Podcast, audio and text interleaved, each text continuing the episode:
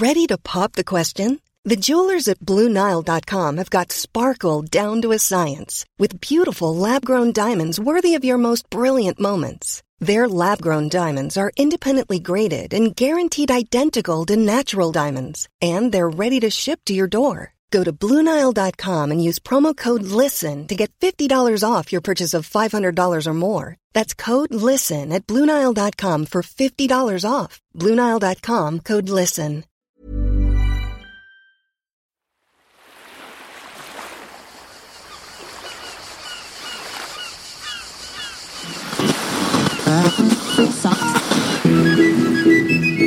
Bonjour a tutti e benvenuti su Radio Nisarte per parlare de Brice et Trait, un film balourdine, una doba, face par des ensuke un po payasu. Euh, excuse-moi, mais tu parles pas vraiment niçois, là Alors si, si, il y a quand même quelques mots de bon, je suis juste pas sûr des constructions. En fait, écoute, c'est mes grands-parents qui parlaient provençal, mais moi j'ai jamais vraiment appris, donc c'est... On s'en fout On s'en fout. Ok, allez, zou, générique.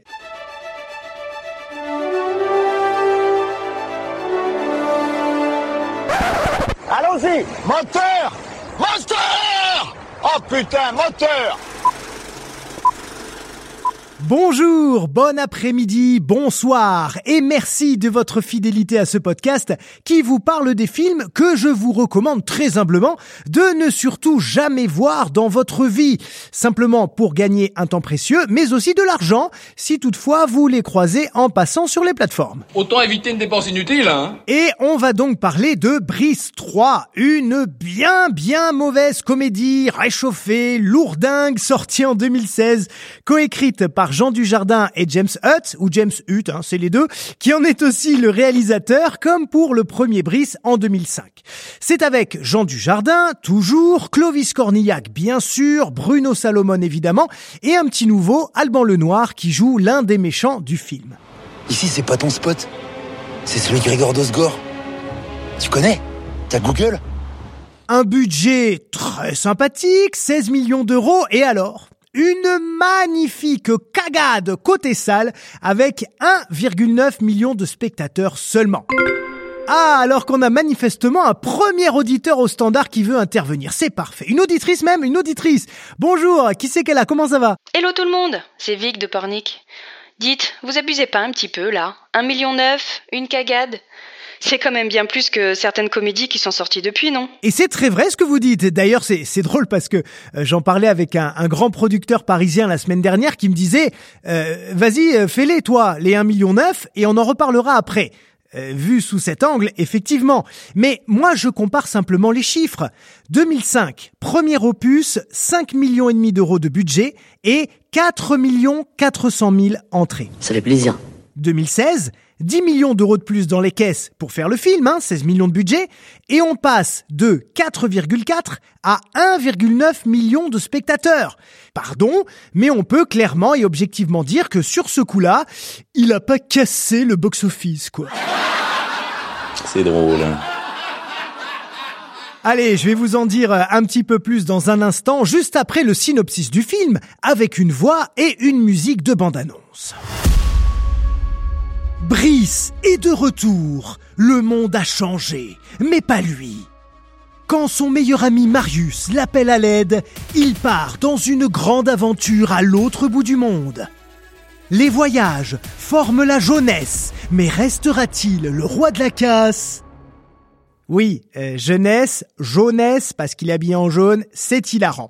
Je voudrais juste aussi vous rappeler pourquoi on est passé de Brice de Nice, le 1, à Brice 3 directement. Eh bien parce que le 2, il l'a cassé, ce qui est une super punchline, y a pas à dire, sauf que Sauf que, première anecdote, ce ne serait pas seulement qu'un magnifique coup de communication. Comment? Qu'est-ce que j'apprends? Eh ben, deux secondes, j'ai encore rien dit. Bon, selon plusieurs sources très sérieuses, il s'agirait d'abord et avant tout d'un contournement dû à la séparation entre Jean Dujardin et Alexandra Lamy.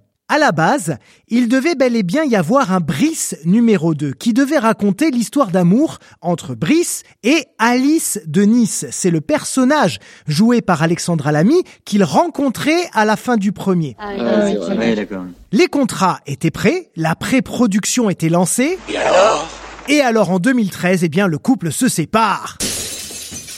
Et comme c'était très compliqué de garder un deuxième épisode en l'état, artistiquement d'abord, mais aussi et peut-être surtout juridiquement au niveau des contrats, eh bien l'idée de passer directement au 3 en cassant le 2 est arrivée et voilà comment ils ont euh, surfé, si je puis dire, sur cette punchline qui pour le coup a marqué tout le monde. Bah tout simplement parce que elle est drôle et extrêmement bien trouvée.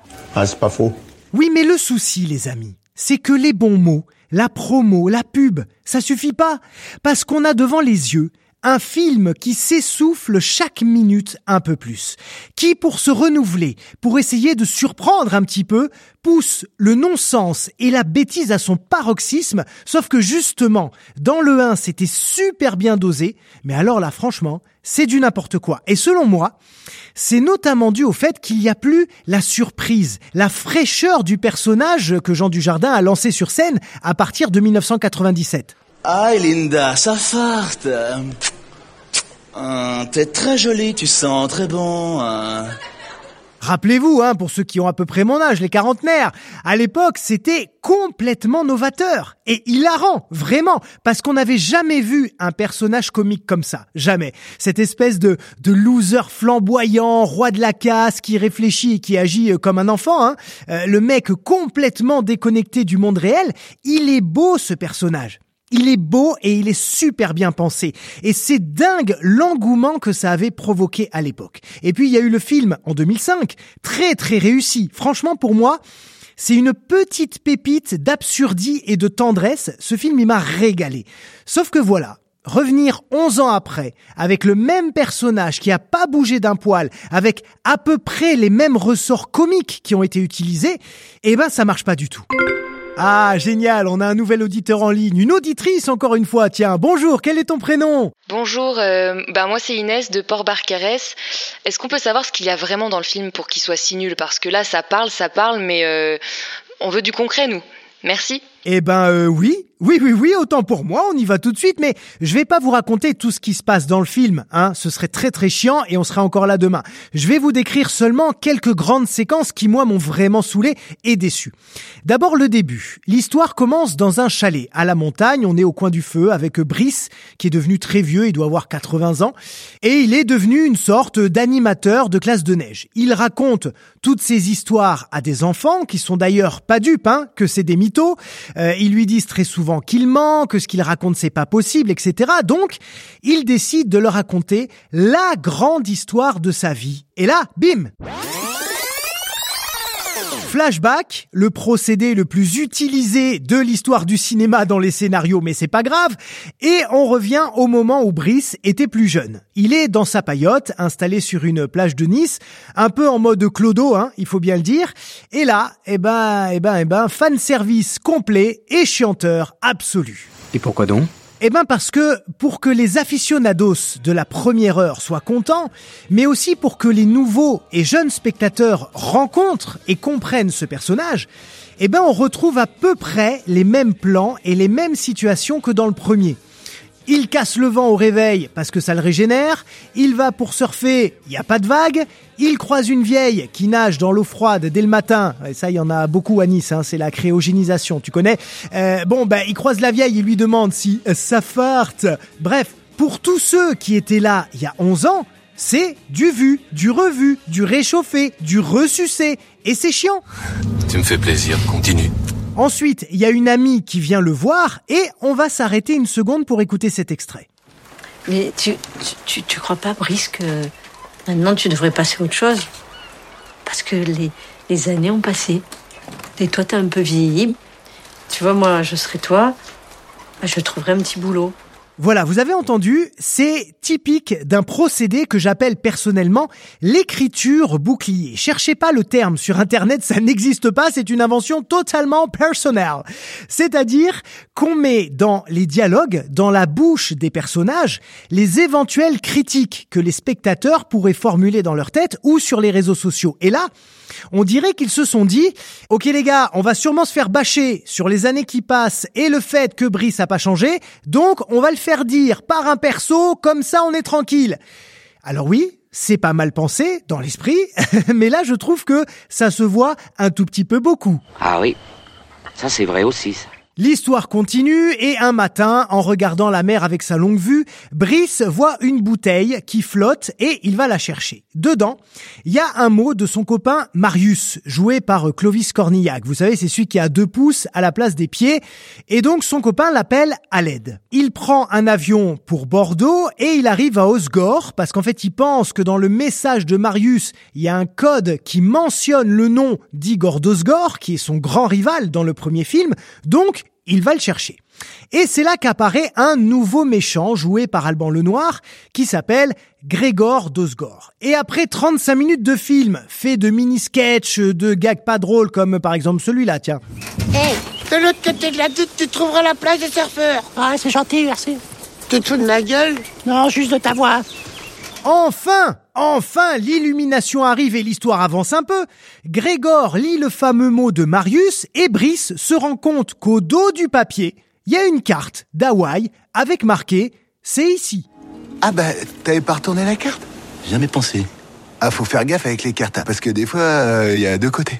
Non mais au secours, on sait qu'il est un peu con, Brice, c'est sa nature, mais de là à jamais avoir remarqué qu'il y avait quelque chose derrière la carte, c'est un peu trop. Je sais qu'on est dans l'absurde au millième degré, mais quand même. Et c'est vraiment là que j'ai senti que tout ce qui s'était passé avant était quand même un peu du remplissage. Mais comme si ça suffisait pas. Accrochez-vous les amis, je vous emmène dans la stratosphère. Grégor Dosgor déchire la carte de Marius, Brice s'énerve et lui envoie sa dent de requin dans le plexus. Et puis là, tu sais pas pourquoi, d'un coup, toute la scène se met en mode manga. Force jaune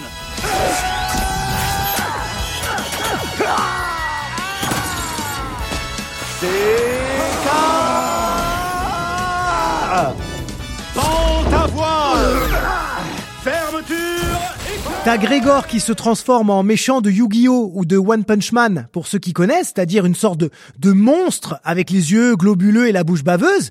Et Brice aussi, lui se transforme en mode Dragon Ball Z avec euh, les cheveux jaunes dressés sur la tête en super guerrier Saiyan. Et encore une fois, pour déjouer les réactions des spectateurs comme moi, qui se sont dit mais non mais les gars c'est absolument n'importe quoi, qu'est-ce qui, qu'est-ce mais pourquoi tu fais ça? Bon, ben là tu reviens quelques secondes dans le chalet, dans le temps présent, avec les enfants et Brice vieux, et t'as une petite fille qui dit que c'est pas possible. Brice confirme que c'est effectivement encore du mytho, et ce passage se termine là. Donc, pardon, mais à part pour le kiff, à part pour son bien-être personnel, à quoi servait cette scène? Ah bah ça après moi pour le détail je sais pas. Hein. Ah oui, et ce que je vous ai pas dit, c'est que juste avant ce combat très chelou, Brice retrouve Igor Dosgor, qui s'est fait complètement victimiser par Grégor, et du coup il est devenu tout gentil. Donc les anciens ennemis deviennent amis, et ils partent ensemble vers Hawaï. Enfin, ils prennent un scooter des mers qui tombe en panne au large de l'Espagne et ils sont repêchés par un bateau de braconniers de la mer. Et là, je sais qu'il faut se faire plaisir dans la vie, mais franchement, autant la chanson de Brice dans la banque, vous vous rappelez peut-être dans le premier film, était géniale, extrait.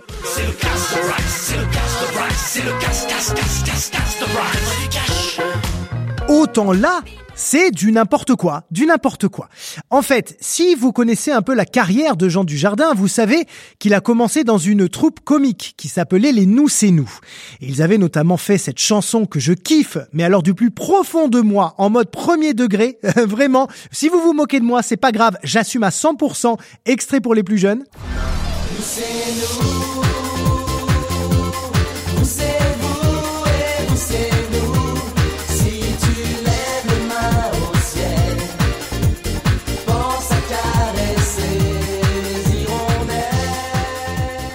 Dinguerie à l'époque, ça c'était dans toutes les soirées.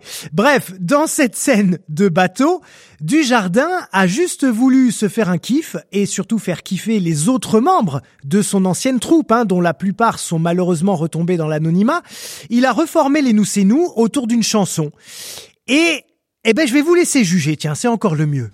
Laisse-le tranquille, ce requin t'a rien fait, il t'a rien demandé, qu'un peu de liberté, laisse-le tranquille, pauvre petit poisson, la mer c'est sa maison. Et voilà, à titre de comparaison, c'est pas bien du tout. Eh oui, mais ça remplit des minutes, ça remplit des minutes, mais ça fait rien avancer. Ou plutôt si, allez, je suis quand même mauvaise langue, puisque le bateau les dépose à Hawaï. Ou presque, parce qu'en fait, à un moment, t'as un plan aérien de l'île, et elle a rien à voir avec la vraie Hawaï, hein, on dirait plus, euh, je sais pas, l'île de Peter Pan, voilà, dans le style. Mais admettons encore, c'est de l'absurde. Et enfin, Brice tombe sur Marius.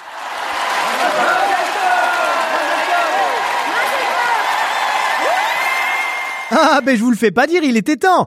Marius qui lui explique pourquoi il l'a contacté. En fait, il y a quelqu'un qui a ouvert un resort, une sorte de club med, mais entièrement brandé aux couleurs de Brise de Nice. Il y a des parasols jaunes, tout le monde est habillé en jaune, il y a une statue monumentale de Brice, des cours de casse, euh, des guérites pour devenir blond, des ateliers pour bien balancer sa mèche, il y a de la musique, du surf, tout, bref, et ce club a bouté hors de la plage les autochtones qui vivaient là. Et Brice se rend compte alors qu'il y a un autre Brice Eh oui, un autre Brice, un sosie complet, puisque c'est Jean Dujardin hein, qui joue aussi le rôle, et c'est un Brice totalement méchant. Il n'y a qu'un seul Bryce, et il est de... C'est ici que ça se passe. Inscris-toi sur bryceparadise.casse. Là-dessus, Igor Dosgor redevient méchant aussi. Tu sais pas pourquoi à ce moment-là, mais il redevient méchant. Et il désavoue publiquement le vrai Brice en désignant le faux Brice comme étant le vrai Brice. T'as compris? C'est pas facile, c'est pas facile. C'est c'est pas facile. Et pour la suite, eh ben, je vais vous proposer de prendre un auditeur parce que ça fait longtemps. Allô, bonjour, qui est là? Ouais, salut, c'est Antonin de Tourcoing. Salut Antonin, merci beaucoup d'être avec nous. Il va se passer quoi dans la dernière partie du film selon toi? Alors moi je pense que, je sais pas, enfin Brice il va trouver le- la force d'affronter son double maléfique et il va réussir à fermer le club et à sauver l'île. Exactement, bravo, comme quoi c'est pas du tout hyper méga attendu comme fin, mais là encore c'est super décevant. T'as les deux Brice qui sont l'un face à l'autre sur des planches de surf, hein, vous savez en mode concours de casse comme dans le premier. Et là tu t'attends à du super ciselé, à de la vanne de dingue, à de la casse contre casse méga casse. Et en fait, ben je trouve que ça retombe un peu comme un soufflé. Je sais pas ce que vous en pensez, dites-moi. Si, même toi tu l'as dit, Marius, je suis un égoïste. J'ai le cerveau trop petit pour penser à quelqu'un d'autre que moi. Non. Puis je suis prétentieux, je... Je me prends pour un dieu alors que je suis juste odieux.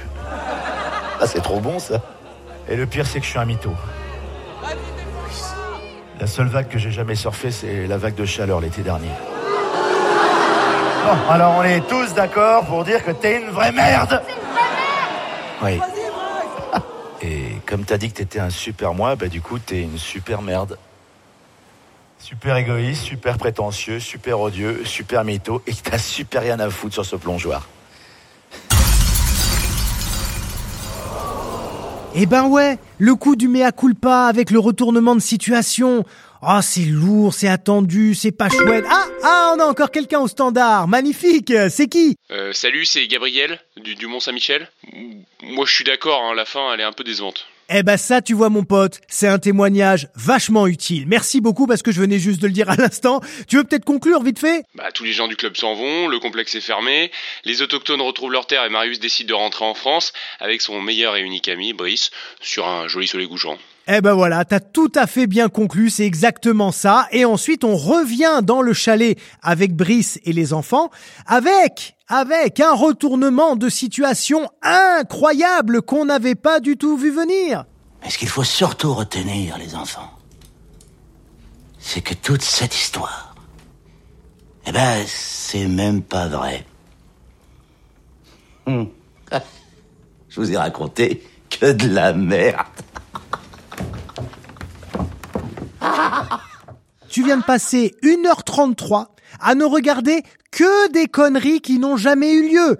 Non mais, non mais, non mais... Quelle honte. Tu n'as pas honte, hein Méga, méga déception pour moi et franchement, vu qu'ils ont cassé le 2, ils auraient pu aussi casser le 3 directement et imaginer autre chose. Tiens, un truc moi, par exemple, qui m'aurait vraiment fait kiffer, et c'est Franck Dubosc qui l'a expliqué en interview il y a quelques années. Comme Brice 3 et Camping 3 tournés au même moment et à peu près au même endroit, euh, Dubosc et Dujardin, ils ont pensé à faire un, un crossover rapide des deux personnages. Alors? On n'attend pas Patrick? Ils se sont appelés et ils ont voulu faire se rencontrer Patrick Chirac et Brice de Nice, un peu en mode euh, tiens salut on se connaît, euh, ouais non ciao, voilà juste ça. Mais finalement ils avaient un planning trop chargé et ça s'est pas fait. Mais voilà un truc que j'aurais adoré voir et qui à mon avis aurait peut-être un peu sauvé le film. Merci. Merci beaucoup. Oh, ce fut un plaisir pour moi, capitaine. Voilà les amis, c'est la fin de ce nouvel épisode du Cinéma Tué. Un grand merci pour votre fidélité, pour vos écoutes, pour vos messages et votre soutien au quotidien. Euh, N'hésitez pas bien sûr à partager cet épisode autour de vous, à en parler aussi à vos amis, à votre famille. Euh, vous êtes notre meilleure publicité, hein, rappelez-vous bien. Et puis en attendant, je vous souhaite une magnifique journée slash après-midi slash soirée et surtout n'oubliez pas, vive le Cinoche Ciao tout le monde Hey, it's Danny Pellegrino from Everything Iconic. Ready to upgrade your style game without blowing your budget? Check out Quince. They've got all the good stuff, shirts and polos, activewear and fine leather goods, all at 50 to 80% less than other high-end brands. And the best part? They're all about safe, ethical and responsible manufacturing. Get that luxury vibe without the luxury price tag. Hit up quince.com slash upgrade for free shipping and 365 day returns on your next order. That's quince.com slash upgrade.